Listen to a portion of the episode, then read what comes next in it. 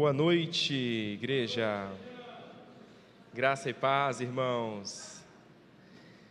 Meus queridos irmãos, eu não sei se você prestou atenção nas letras desses louvores que foram entoados aqui, mas são louvores desafiadores. Entregar toda a nossa vida ao Senhor, render graças ao Senhor em toda circunstância, no desafio, no luto, na tristeza, no lamento, no sofrimento.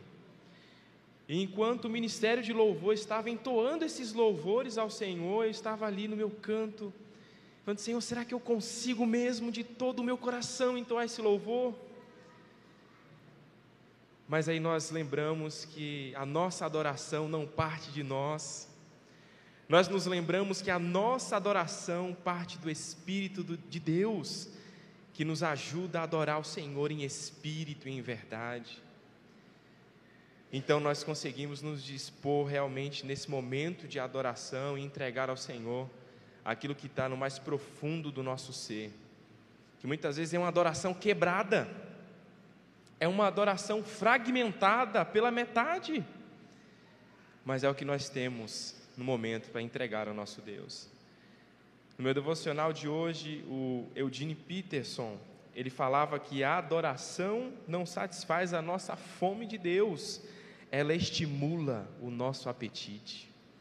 A adoração faz com que diariamente nós venhamos ter fome e sede de Deus, hoje, amanhã, a, a semana que vem, o mês que vem, primeiro semestre, segundo semestre, a adoração faz com que realmente nós venhamos despertar o nosso intelecto, o nosso desejo, a nossa fome em entregar o nosso melhor ao Senhor. E o nosso melhor, muitas vezes, é quebrado, é fragmentado, mas Deus ouve o nosso clamor e a nossa adoração. O salmo que foi bem colocado aqui, fala muito aos nossos corações. E eu queria fazer uma leitura em paralelo com esse salmo, em 1 Crônicas, o capítulo 16, verso 34, somente um versículo, diz assim: Rendam graças ao Senhor, pois Ele é bom, o nosso Deus é bom, e por isso nós entregamos a Ele essa adoração quebrada, fragmentada, porque muitas vezes nós chegamos cansados na casa do Senhor. E aí nós meditamos em textos bíblicos e muitas vezes os textos não falam aos nossos corações porque nos falta paz. A paz que excede todo entendimento e o Senhor através do louvor vai nos dando essa fome de adoração, conforme o Eugene Peterson fala. E aí quando nós nos encontramos no meio do louvor para o fim, nós já nos entregamos por completo ao Senhor, nós já nos entregamos esse louvor, mesmo que fragmentado ao nosso Deus. E Deus responde esse louvor.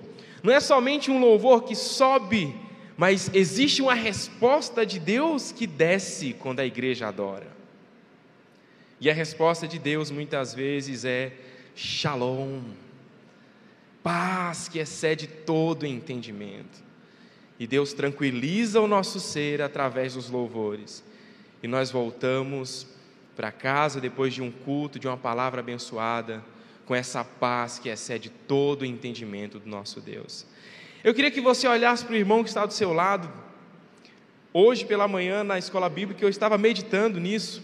Eu não costumo fazer esse tipo de eh, esse tipo de coisa na igreja, mas meditando hoje na escola bíblica, nós estamos estudando um livro tão maravilhoso do Timothy Keller, né? Esperanças em Tempo de Medo. E nós passamos por um tempo de medo ao qual nós não podíamos nem olhar sequer cerca de um metro de distância do nosso irmão. Então queria que você olhasse para esse irmão e falasse assim: que a paz de Deus, que excede todo entendimento, esteja com você nessa noite. Nós precisamos dessa paz do Senhor. E aqui eu não quero mexer com o seu emocional, mas eu quero que você promova essa paz para o seu irmão. E nós temos, sim, autoridade nos céus e na terra para promover essa paz. Amém, queridos? Que Deus abençoe essa linda comunidade, a igreja aqui evangélica do Castelo. Queria fazer alguns avisos antes de passar, de passar para o pastor Davi, que irá trazer a ministração dessa noite. São avisos rápidos. Queria lembrá-los do acampamento dos jovens. Que... Queria lembrá-los do acampamento dos jovens. Muito bem, estou me habituando com o RU. que Deus abençoe cada um que está intercedendo, clamando para que esse evento venha acontecer para que Deus realmente venha operar mudanças na vida dos nossos jovens, que o Espírito Santo possa realmente trazer uma transformação genuína nesse momento de comunhão e alegria através dos nossos jovens. Então, você que ainda não fez a inscrição, saiba que sempre vai ter um jovem aqui disposto, te esperando para fazer a inscrição do seu filho, do seu amigo, de um parente que precisa participar desse acampamento. E eu tenho uma novidade bem legal, que os jovens, em várias reuniões, estavam decidindo isso. E na nossa última reunião foi decidido que os adolescentes da comunidade podem participar do acampamento deste ano. Então você que tem aí o seu filho adolescente, convide ele, né? É, explique a situação, fale que a SEC está disponibilizando essa oportunidade para que ele venha participar. Além disso, quero lembrá-los também do nosso devocional diário, que foi um devocional apresentado ano passado. Estamos findando já praticamente aí o mês de janeiro, estamos no meio do mês, mas ainda dá tempo de você adquirir o devocionário, que é a Sabedoria de Deus de Timothy Keller. Né? Nós temos ainda algum, alguns exemplares aqui embaixo para vender. Se você quiser, me procure no final do culto, estou à disposição para ajudá-los uh, e entregar esse devocional, é apenas R$ reais. Queria também lembrá-los da escola bíblica né, dominical. Voltou hoje, começou hoje a nossa escola bíblica, como já disse, estamos falando sobre esperança em tempos de medo. Um livro sensacional de um autor muito conhecido que é o Timothy Keller. Hoje foi muito bom poder reencontrar alguns irmãos por causa desse recesso que nós tivemos da escola bíblica. E Deus foi muito bondoso, falou aos nossos corações. Então, participe da escola bíblica aqui da SEC. Eu tenho um convite muito especial para você aqui da comunidade. Nós temos um projeto que está sendo desenvolvido através da Joyce e do Achon, que é a Via SP. A Via SP é, é um projeto semelhante ao Oásis de Anápolis. E eles me pediram, né, com muito carinho, para anunciar aqui na frente. Eu falei, é claro, isso é, um, é, algo maravilhoso. Acho que a igreja precisa participar desses momentos, a igreja precisa se envolver desse, nesse, nesse tipo de projeto. E é um projeto que cuida de pessoas, que cuida dos que cuidam, né? E imagine só a quantidade de pessoas que necessitam de cuidado, missionário, pastores, pessoas comuns, eu, você. E na VISP você vai ter esse espaço de contemplação das coisas de Deus, de mentoria espiritual, de estudos aprofundados acerca das Escrituras e vários outros trabalhos, como cursos terapêuticos, vai ter é, terapia, né, propriamente dito, entre psicólogos. E a Joyce Watson faz esse convite para você. Se você gostaria de ser um voluntário nesse projeto, procure eles no final do culto. Eu também estarei aqui, pode me procurar, que eu, eu faço aí o meio de campo, né? Para que você venha ser um voluntário. E eu não vou explicar aqui o que, que a VISP precisa nesse primeiro momento. Eu acho que você sabe o que você pode dar nesse primeiro momento, então procure e apresente os seus dons e vai ser bem é, usado na VISP. Eu queria também saber se tem algum visitante nessa noite aqui. Nós temos uma irmã, tem uma jovem ali, um, um, duas moças e uma criança aqui na frente, uma família lá atrás, né? É, meus irmãos, sejam todos muito bem-vindos à comunidade evangélica do Castelo. Nós recebemos vocês com muita alegria. Conte conosco, se precisar de algum auxílio, temos os diáconos, temos os presbíteros, temos os pastores na comunidade e temos os irmãos maravilhosos que sabem acolher como ninguém. Sintam-se em casa. Amém? Que Deus abençoe todos vocês. Lembrando também do nosso momento de oferta.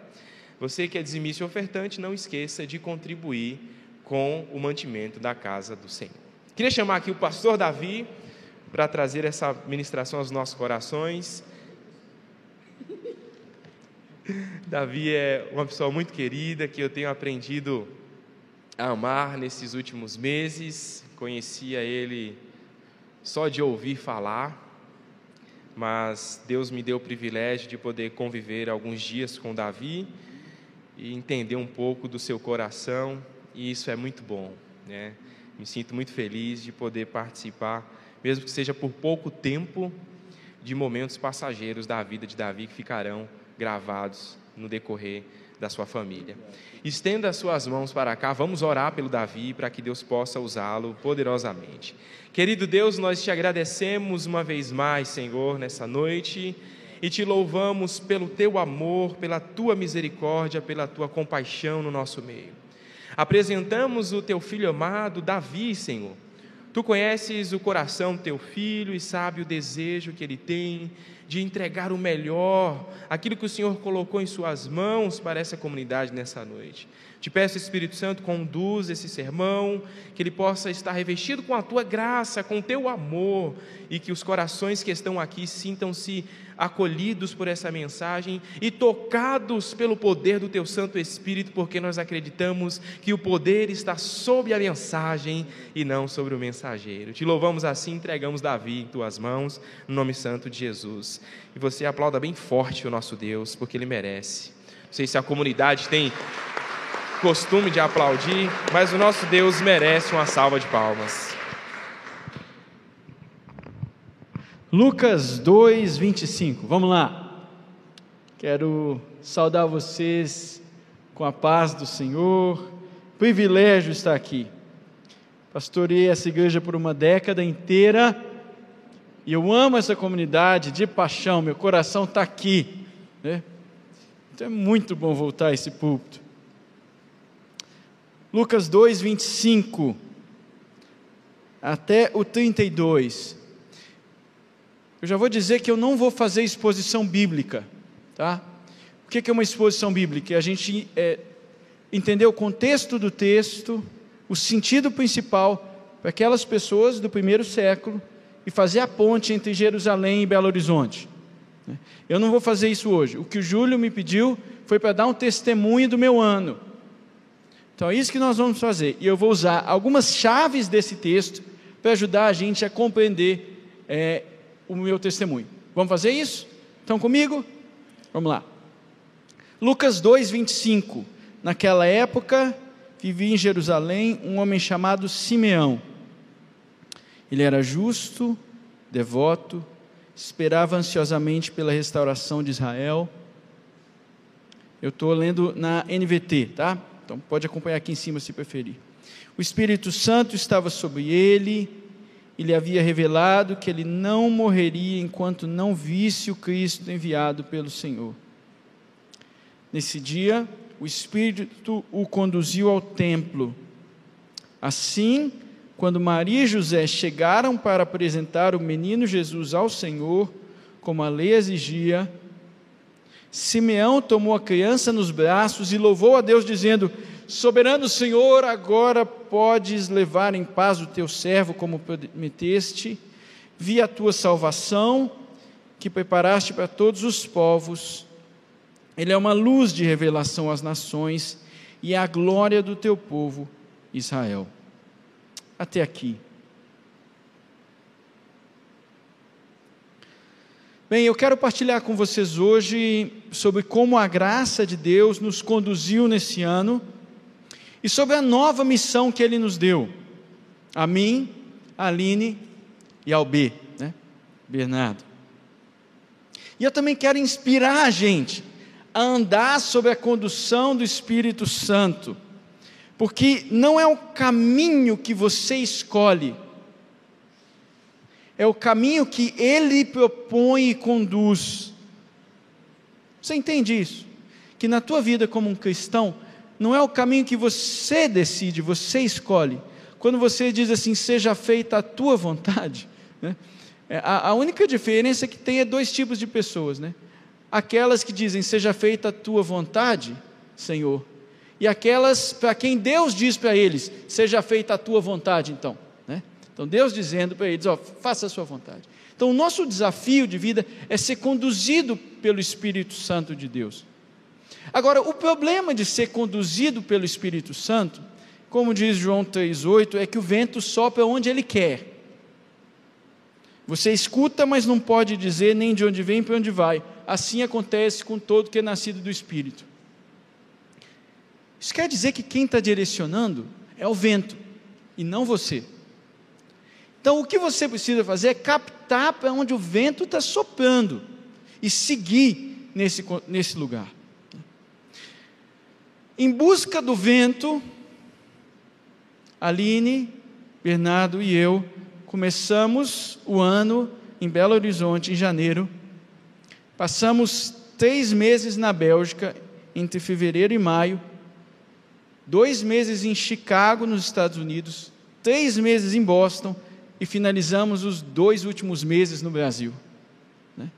A Aline não aguentava mais arrumar mala. E o Bernardo um dia viu um brinquedo e falou assim: né? Ai, que brinquedo bom, mas eu não vou comprar, não, não, mamãe, é, é não cabe na mala. Né? Então, viver assim, é, dentro de uma mala, você imagina, assim, viver, viajando pelo mundo, cinco mudanças em um ano. Né? E aí eu participei de um processo de seleção em um seminário teológico que se chama Gordon Conwell, onde o Tim Keller estudou. Você falou tanto do Tim Keller hoje. Estamos de mudança novamente. Então, quinta-feira a gente volta agora em definitivo para a região de Boston, né, nos Estados Unidos, onde a minerada está, né, gente? O que tem de mineiro naquele lugar? Eu vou lá na mercearia brasileira, depois tem uma Universal, depois tem uma Deus é Amor e depois tem o restaurante self-service. Né? Aí você fala assim, caramba, né? Então tem muito, muito mineiro. E não é português que eles falam, é mineirês né? É mineirês. Mas então eu preciso dizer para vocês o que, que aconteceu e algumas dessas lições de tentar captar para onde o Espírito estava nos conduzindo nesse processo. Primeiro, eu preciso retroceder dois anos, porque no primeiro semestre de 2021, eu estava aqui na SEC ouvindo um podcast de um ex-colega meu que estudou é, teologia comigo no Canadá. E ele tem um trabalho muito original, e ele disse assim: Olha, eu doei tudo para esse meu trabalho, eu abandonei as outras coisas, eu segui nesse sonho.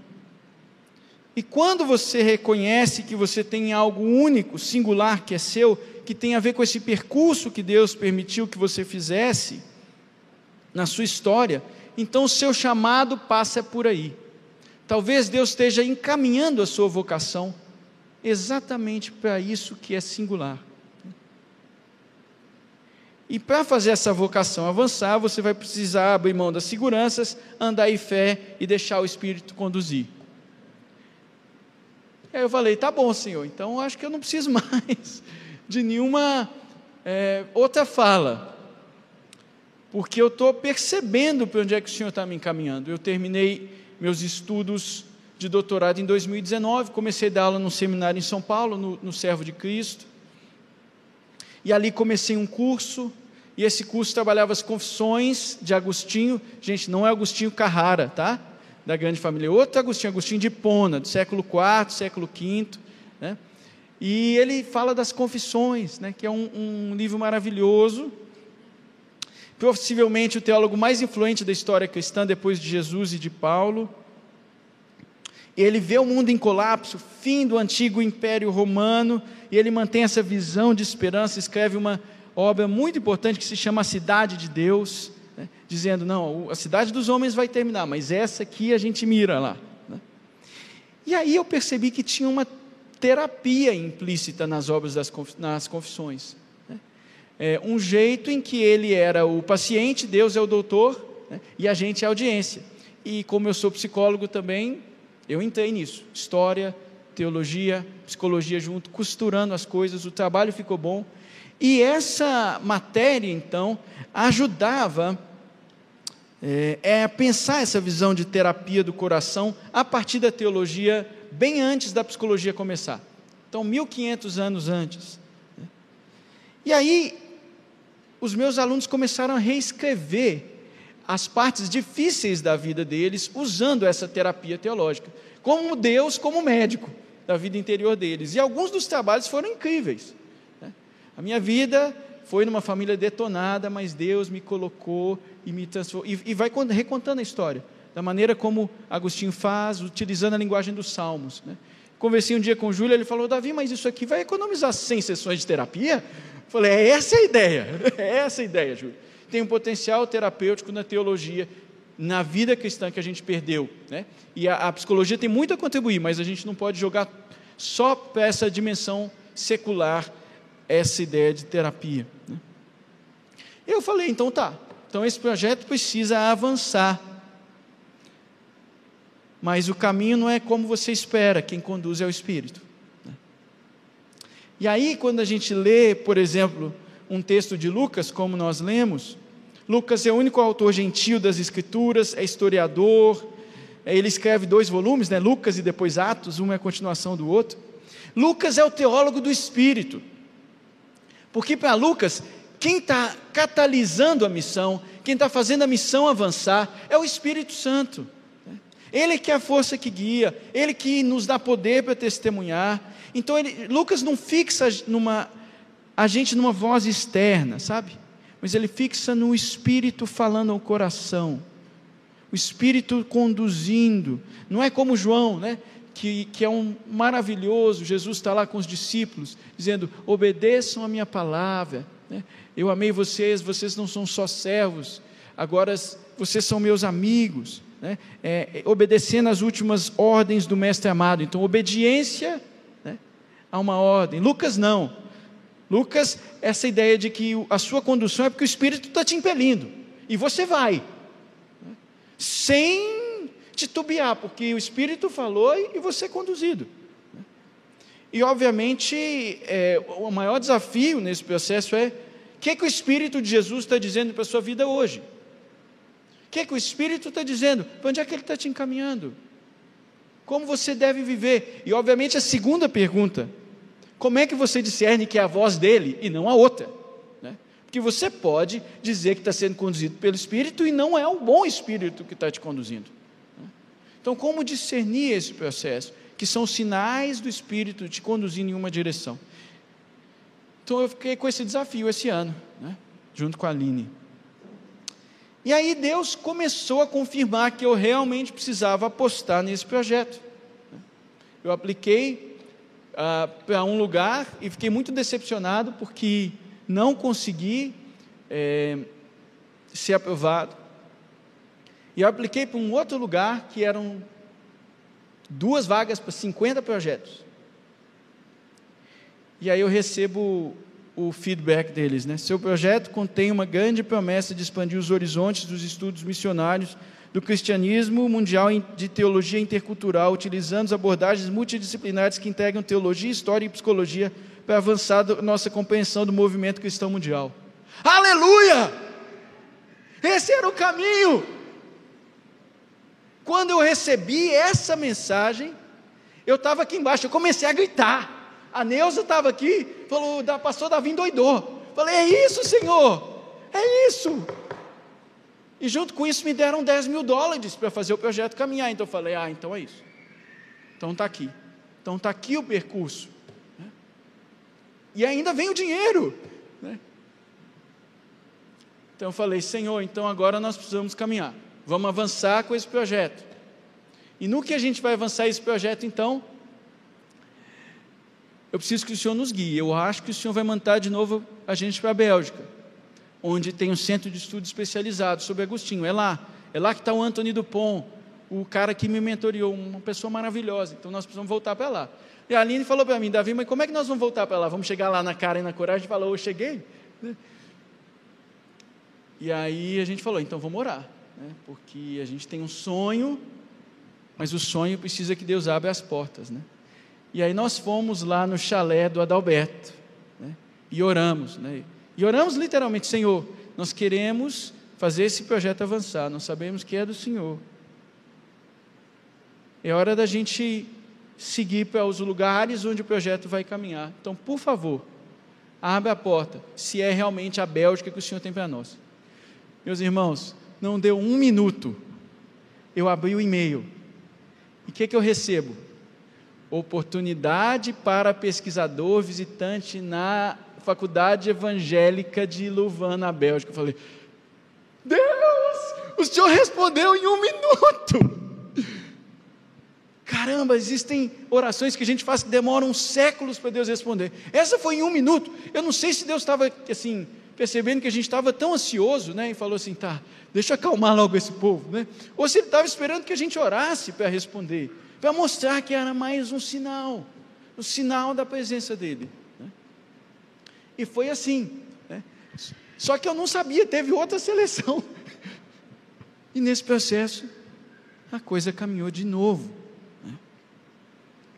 Aí eu falei, tá, então agora o que, que a gente precisa? A gente precisa partir. E para partir a gente precisa deixar nossas coisas. Então precisa vender o meu apartamento. E vocês sabem como vender apartamento é fácil, né? É, nem sempre é assim não, né? Vender apartamento muitas vezes é difícil. E aí eu cotei com a imobiliária, né, eles me deram o preço.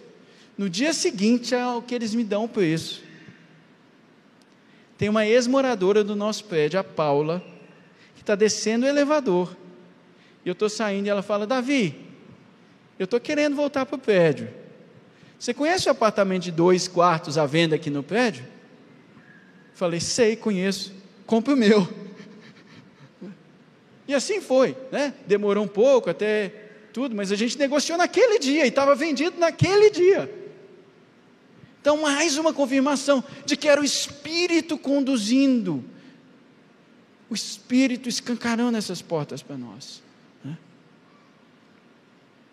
Partiu o dia 15 de fevereiro, fomos. Fim de janeiro fizemos a despedida aqui da SEC. Muito obrigado. A despedida de vocês nos sustentou esse ano. O amor que recebemos, as palavras que recebemos, o carinho de vocês, nos ajudou a lembrar que vale a pena nos tempos difíceis. Quando nós chegamos à Bélgica, a primeira reação do Bernardo, quando viu o lugar que a gente ia morar, e graças a Deus o pessoal não entendia português, que nos levou a, a, ao nosso estúdio, falou assim: Que lugar horrível, papai, que cheio ruim. Né? E aí, uns dias depois, ele tem uma conversa séria comigo, né, papai? Lá no Brasil, eu tinha a nossa casa. E você sabe que eu quero dez filhos: Bernadette, Bernajoyce, Bernachon, Bernajair, Bernavane. Nós não temos uma casa. Onde é que eu vou colocar os nossos filhos? Os meus filhos? Né? Agora ele inventou que vai casar com a Beba. Né? Vocês sabem quem é a Beba? Aí ele responde: não, não sei, ela ainda não nasceu, né? Então, essa pergunta, sim, que ele fez ao longo desse tempo, né? Eu tinha uma estabilidade, mas agora eu não tenho, né? Eu tinha lugar, para onde é que a minha vida vai, né? E foi para a escola pública em holandês, né? Então, tadinho, né? Foi um enorme desafio para ele. No dia que ele estava fazendo três anos, era o dia da nossa despedida da escola e era bem o dia do aniversário, né? 13 de maio. A gente ia partir em dois dias, a gente estava, tinha combinado um mês nos Estados Unidos, na casa de amigos, e depois a ideia era passar um tempo no Canadá, onde eu tinha estudado e, e combinado com algumas pessoas que eu já conhecia, para a gente fazer um tempo maior. É, um tempo maior, né? Eu ia dar um curso lá e tudo. Mas então, nessa fase final de saída da Bélgica, em dois dias, os colegas iam cantar parabéns para ele, iam fazer uma festinha. Só que aconteceu um problema de transporte, né? Teve greve de ônibus, né? Não é só no Brasil que as coisas não acontecem, viu, gente? Não acha que é isso, não. Teve greve de ônibus. O problema é que também não tinha Uber e táxi disponível. Por causa, exatamente por isso, né? você não conseguia. E a nossa bicicleta, que eu fui muitas vezes levar ele para a escola de bicicleta, eu já tinha devolvido no dia anterior. Aí você pensa assim: eu não tenho nada para oferecer para o Bernardo que eu possa levá-lo na escola no dia da despedida e no dia do aniversário. Né? O que é que me resta? Né? Eu vou ter que ir a pé e vou ter que voltar a pé. E aí, quando eu percebi que era isso que eu tinha que fazer, foi o Espírito, mais uma vez, movendo meu coração,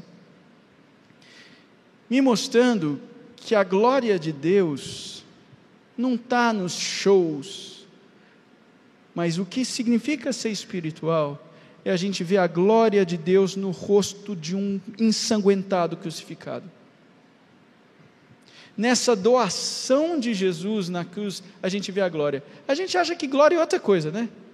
É fanfarra lá em cima, é ganhar a Copa do Mundo, né? Glória é outra coisa. Espírito Santo é aquele que nos faz enxergar uma, em uma coisa horrível, em uma coisa horrorosa que é a crucificação, que está ali a minha vida, está ali a beleza de um Deus que se doa. Eu falei que privilégio eu poder participar e me sacrificar para fazer a vida do meu filho ser celebrada. A essência da vida é que a gente às vezes tem muito pouco e a gente doa o que a gente tem.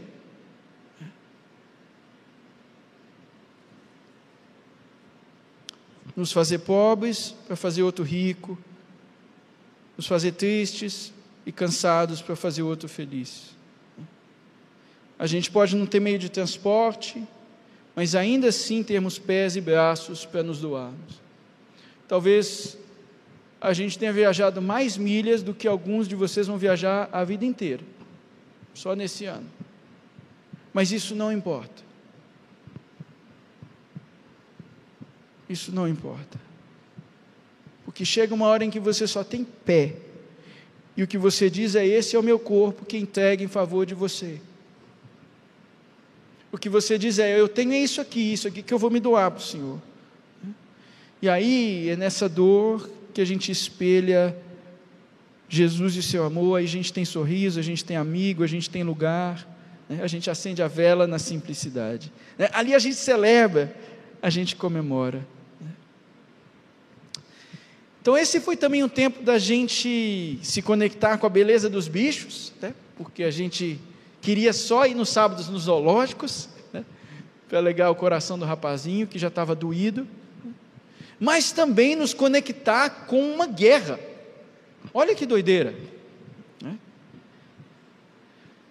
Eclodiu uma guerra na Europa, no meio disso tudo. E o seminário, com a escola teológica com a qual nós estávamos envolvidos, tinham muitos alunos ucranianos.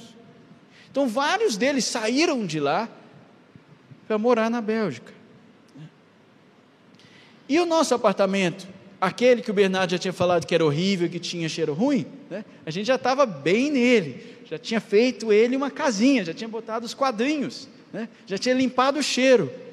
E aí a orientadora diz assim: então, Davi, nós vamos precisar daquela casa para uma ucraniana refugiada que está grávida de oito meses. Aí você fala assim: ah, não, mas, ah, mas essa é a minha casa, não, a gente a gente doa mais uma vez e vai para um lugar menor.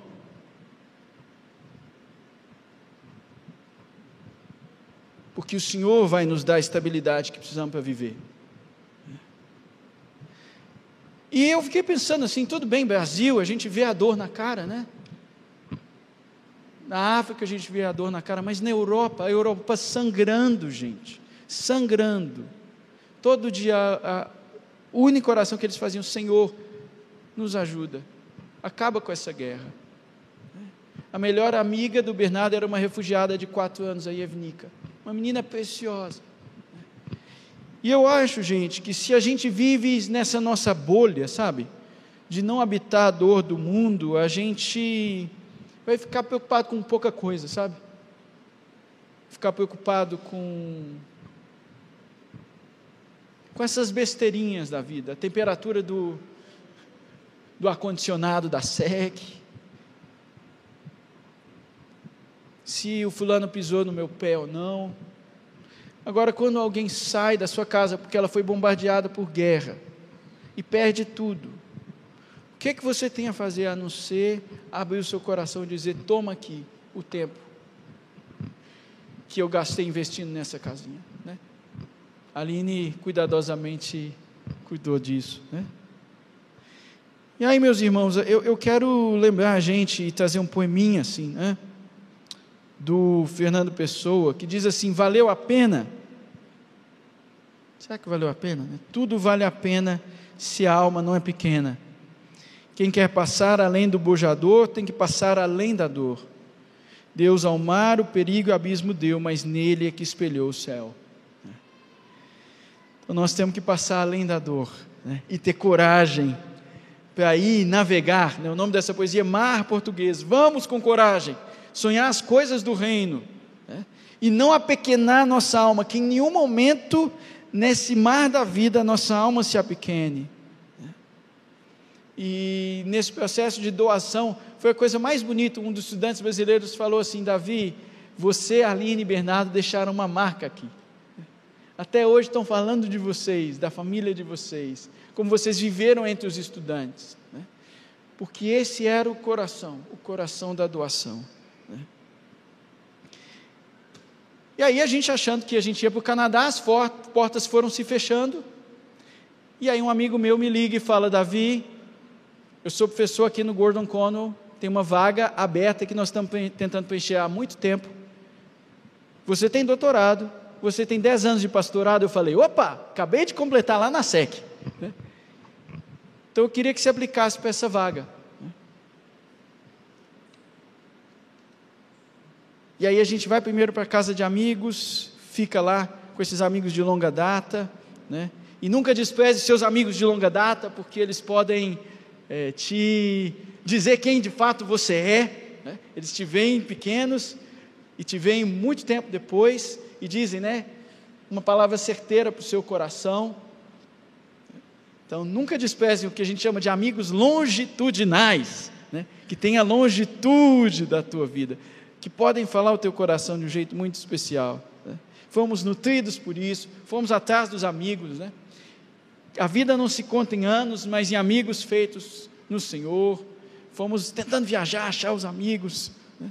E nesse processo, então, de, o processo de seleção começou. Uma boa entrevista, depois uma ruim, depois uma muito boa. E eu falei para eles: olha, quando eu fui a Boston, então tá, por favor, me deixem morar aqui por um tempo, porque eu preciso discernir se é o Espírito que está nos conduzindo aqui. Mais uma vez, o que, que o Espírito está dizendo para nós? Primeiro, eu preciso de uma boa adaptação para o meu filho e para minha esposa. Eu dei pouquíssima estabilidade para eles, eles precisam de estabilidade. Então vamos lá, isso aqui é um bom critério. Tem escola, tem lugar, minha esposa vai adaptar, Bernardo vai adaptar, então esse é um bom critério. Segundo, Quais, quais vão ser os jeitos que Deus vai confirmar que é aqui mesmo? Né? Então, essa, essa pergunta ficou. E eles deixaram, a gente ficou lá por três meses. Em vez de ser só um processo de seleção de três dias, nós ficamos um tempo maior, em que as entrevistas foram condensadas em um mês. E Deus foi falando ao meu coração no projeto, no processo. Me lembro, ainda antes dessas entrevistas começarem em setembro, um tempo de oração, de busca do Senhor em silêncio, o Senhor me fala: Você está aprovado.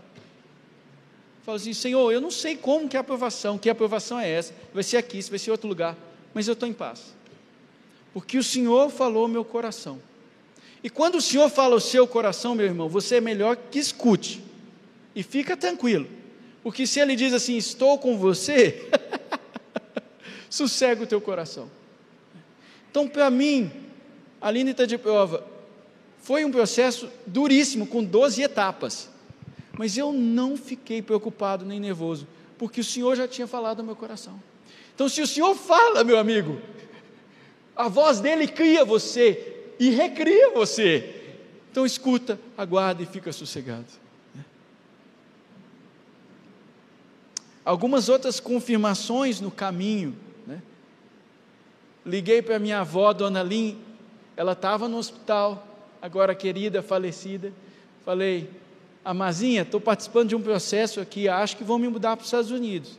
E ela pergunta assim: Davi, eles estão precisando muito de você?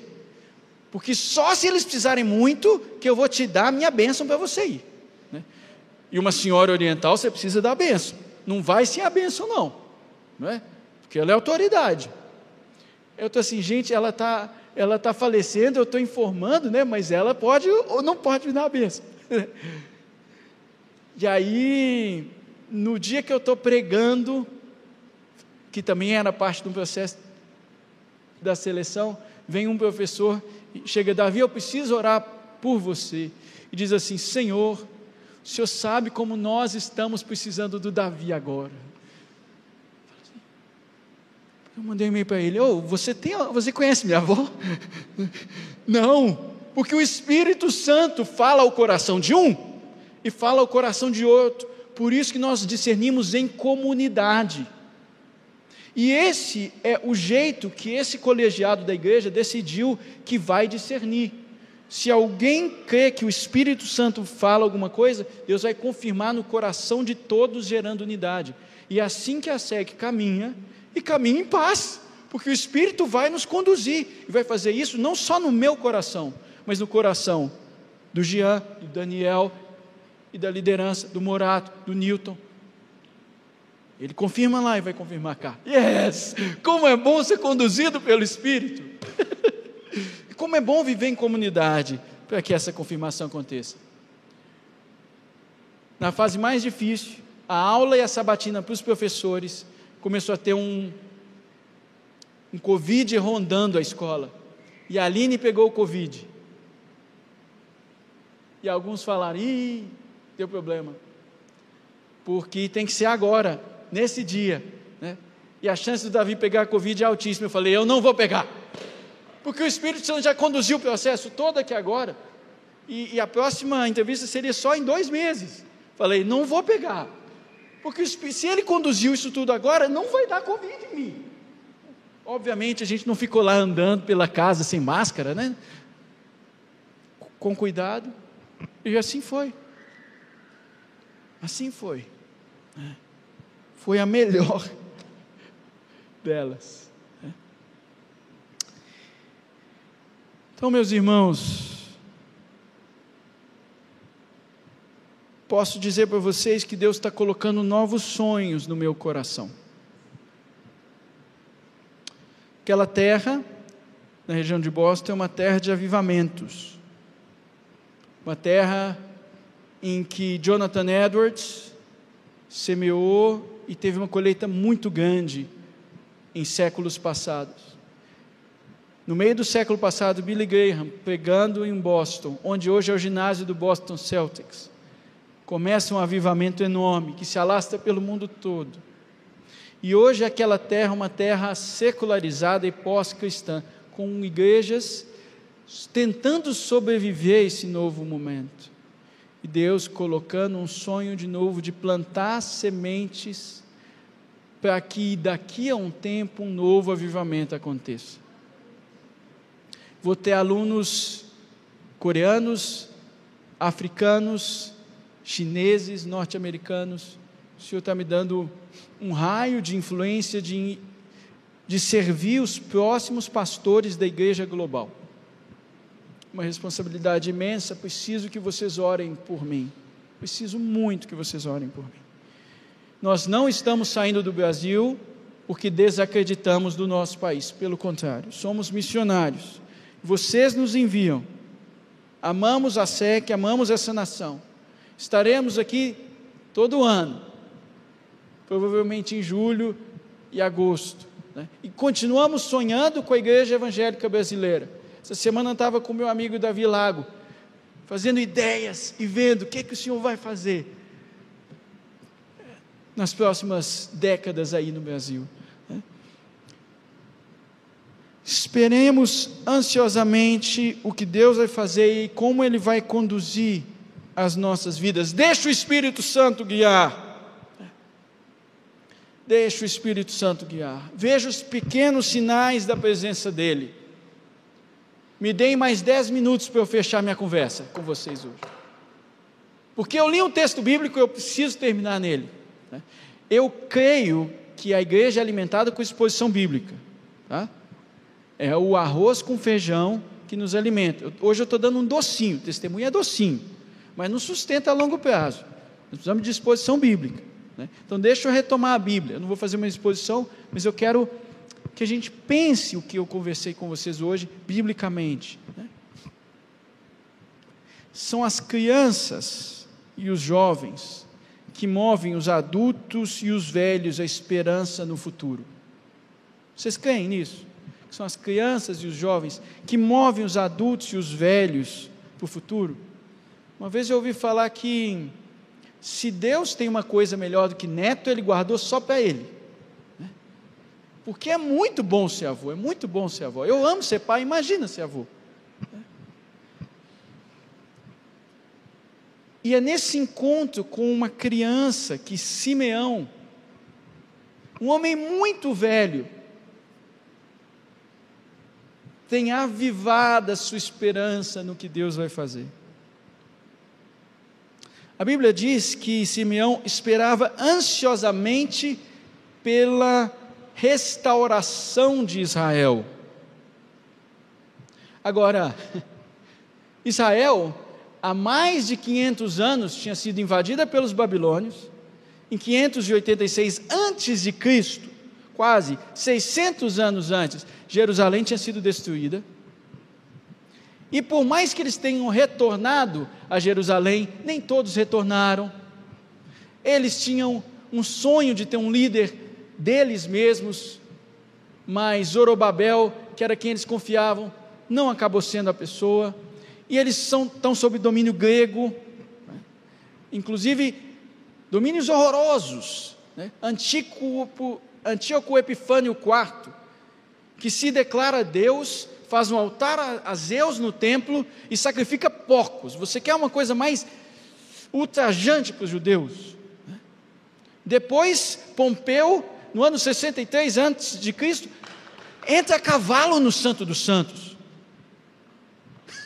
Você quer um ultraje maior? Né? Eles tinham até tido uma revolta com os macabeus, que tinham dado um tempo assim de liderança nacional. Mas mesmo assim, eles são invadidos pelos romanos né, e acabam com essa autonomia. Mas a Bíblia diz que Simeão era um homem que esperava ansiosamente a restauração de Israel. E é nesse contexto em que Deus faz promessas para o povo, mas eles vivem debaixo de um domínio pagão. Essa distância entre a expectativa do que Deus vai fazer e a realidade. A realidade dura, realidade de dor, mas nós temos alguém aqui que espera ansiosamente a restauração de Israel. Eu não sei você, mas a gente tem vivido tempos de muita amargura, de deixar esperar. Eu vejo tanta gente da minha geração entrando em crise de meia-idade muito cedo, antes do, dos 40. E nós temos aqui um, alguém que desesperava ansiosamente. Tanta gente amarga hoje com o futuro do país, né? fazendo coisas muito complicadas, né? Apelando para a violência, essas coisas, porque estão desesperadas.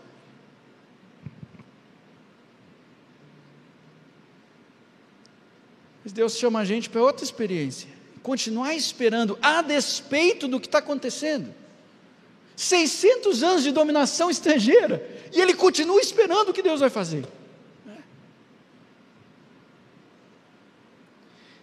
E a Bíblia também diz que ele foi conduzido ao templo pelo Espírito Santo.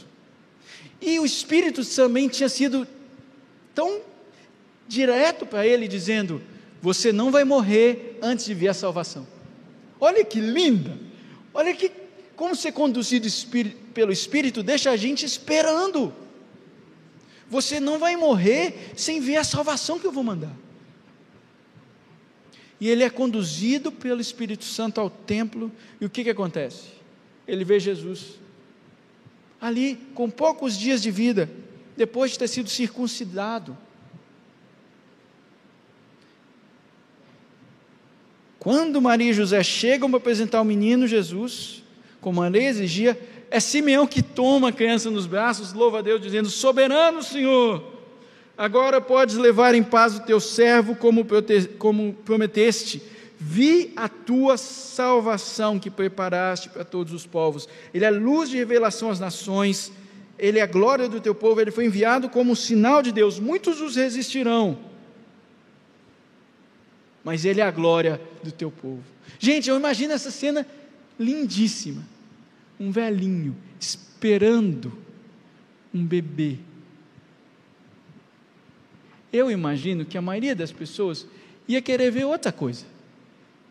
Né? Eu imagino que ele ia chegar lá e falar assim: Ô José, você é o quê? Um grande guerreiro? Porque eu imagino, né? Que o seu filho deve ser parrudão, então, né? Não, sou um carpinteiro. Né? Jesus não estava nas expectativas do povo, era completamente diferente completamente diferente. Né? Mas ele levanta o menino e diz: Está aqui a minha esperança. Eu tenho aprendido tanto com o Bernardo a manter essa esperança vida, viva, que o Espírito vai nos conduzir.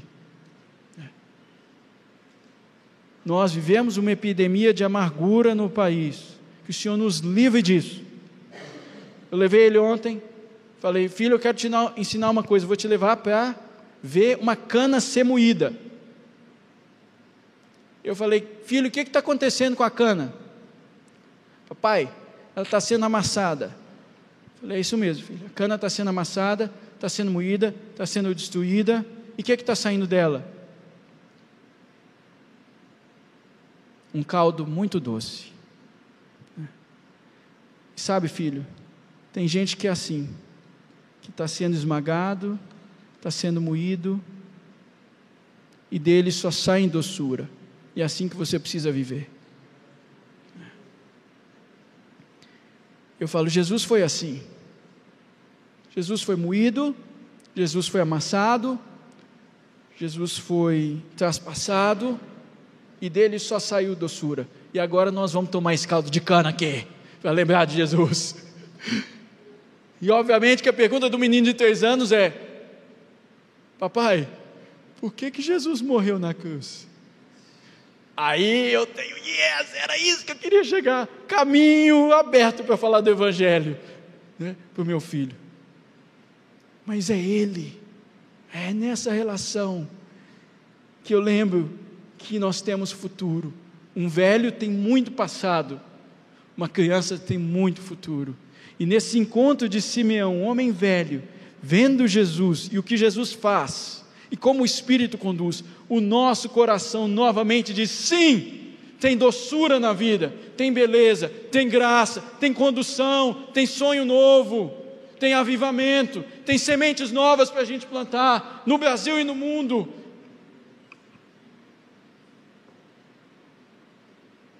Que nesses encontros você seja conduzido pelo Espírito, que nesses encontros a chama dessa faísquinha de uma pequena criança, ative de novo os sonhos do reino dentro do seu coração.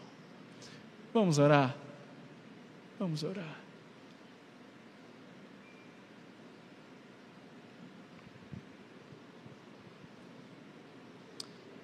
Quero chamar o Ministério de Louvor a vir aqui na frente. Pode ficar de pé, vamos orar juntos.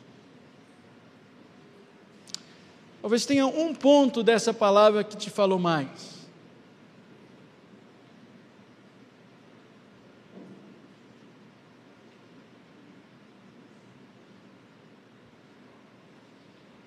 Talvez você esteja se sentindo um pouco perdido hoje.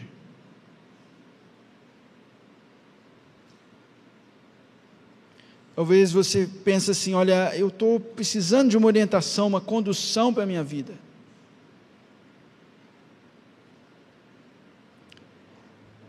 Eu estou num momento em que eu preciso tomar uma decisão, eu preciso que o Senhor me direcione. Eu quero te convidar a vir aqui à frente quero te convidar a vir aqui à frente para que, para que possamos orar por você e para que você diga assim: Senhor, me conduz, Espírito Santo me conduz. Eu preciso de tomar esse momento de decisão agora e eu quero ouvir a voz do Senhor. Talvez você reconhece que está vivendo um pouco ressentido, amargurado, com os rumos que a sua vida está tomando, ou que a tua família está tendo, ou que o país está tendo, eu quero te convidar a vir aqui à frente também, para que dentro de você, você ore ao Senhor para que saia doçura, e não amargura. Então você é convidado a vir aqui.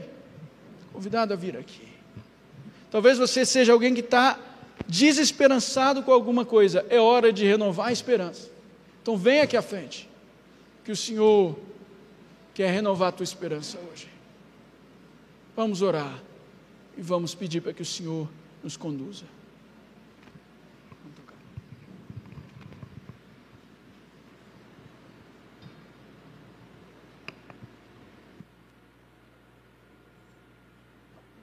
por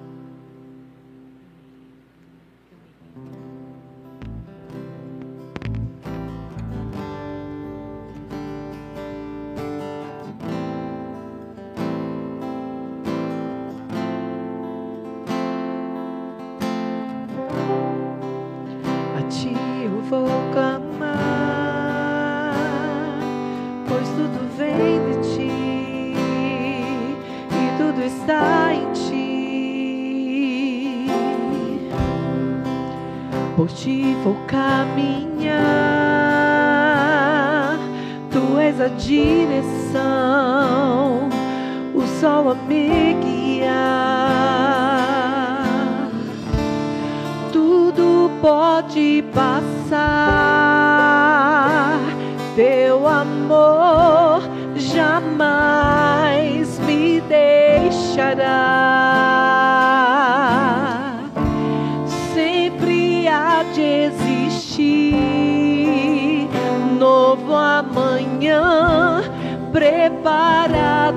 Para mim.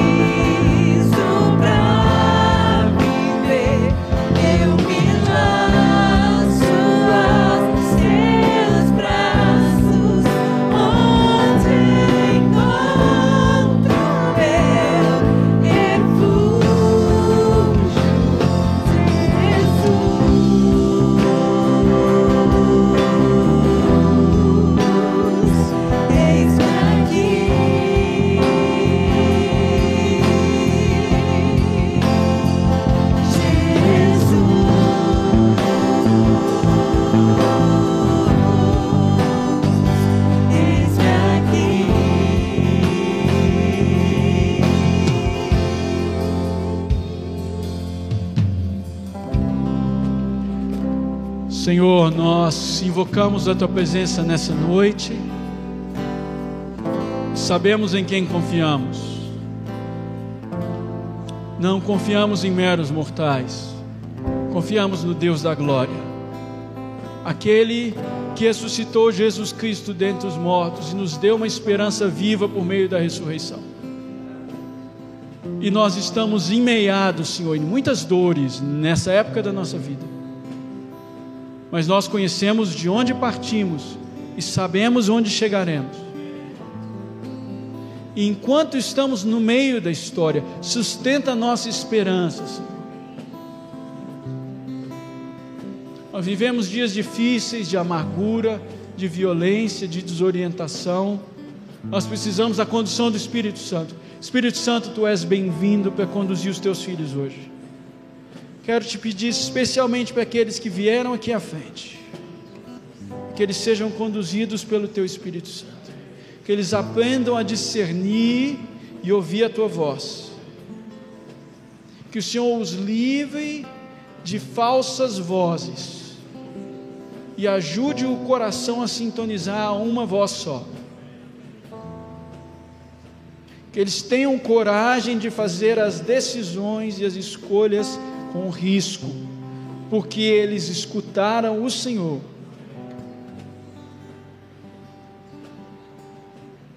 Nós queremos colocar também diante do Senhor essa epidemia de amargura e ressentimento que vivemos no Brasil hoje.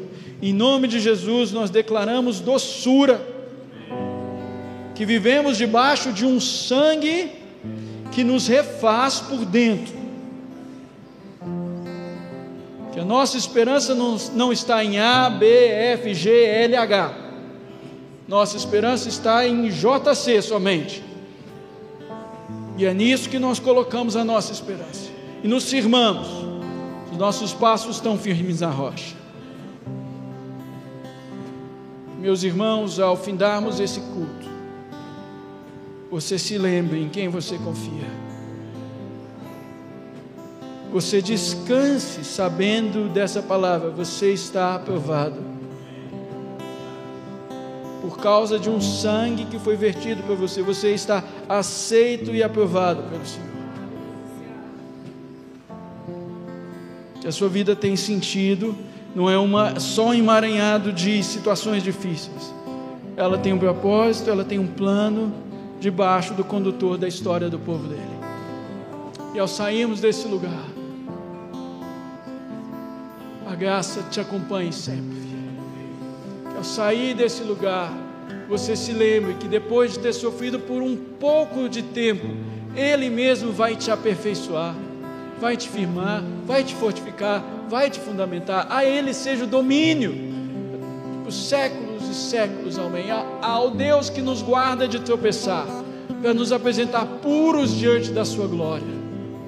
É esse Deus que nós adoramos e que a graça do Senhor Jesus o amor de Deus, o nosso Pai, e a comunhão e a consolação do Espírito Santo estejam com vocês hoje e eternamente. Vá em paz. Dê uns cinco abraços que estamos no pós-pandemia. Que o Senhor te abençoe.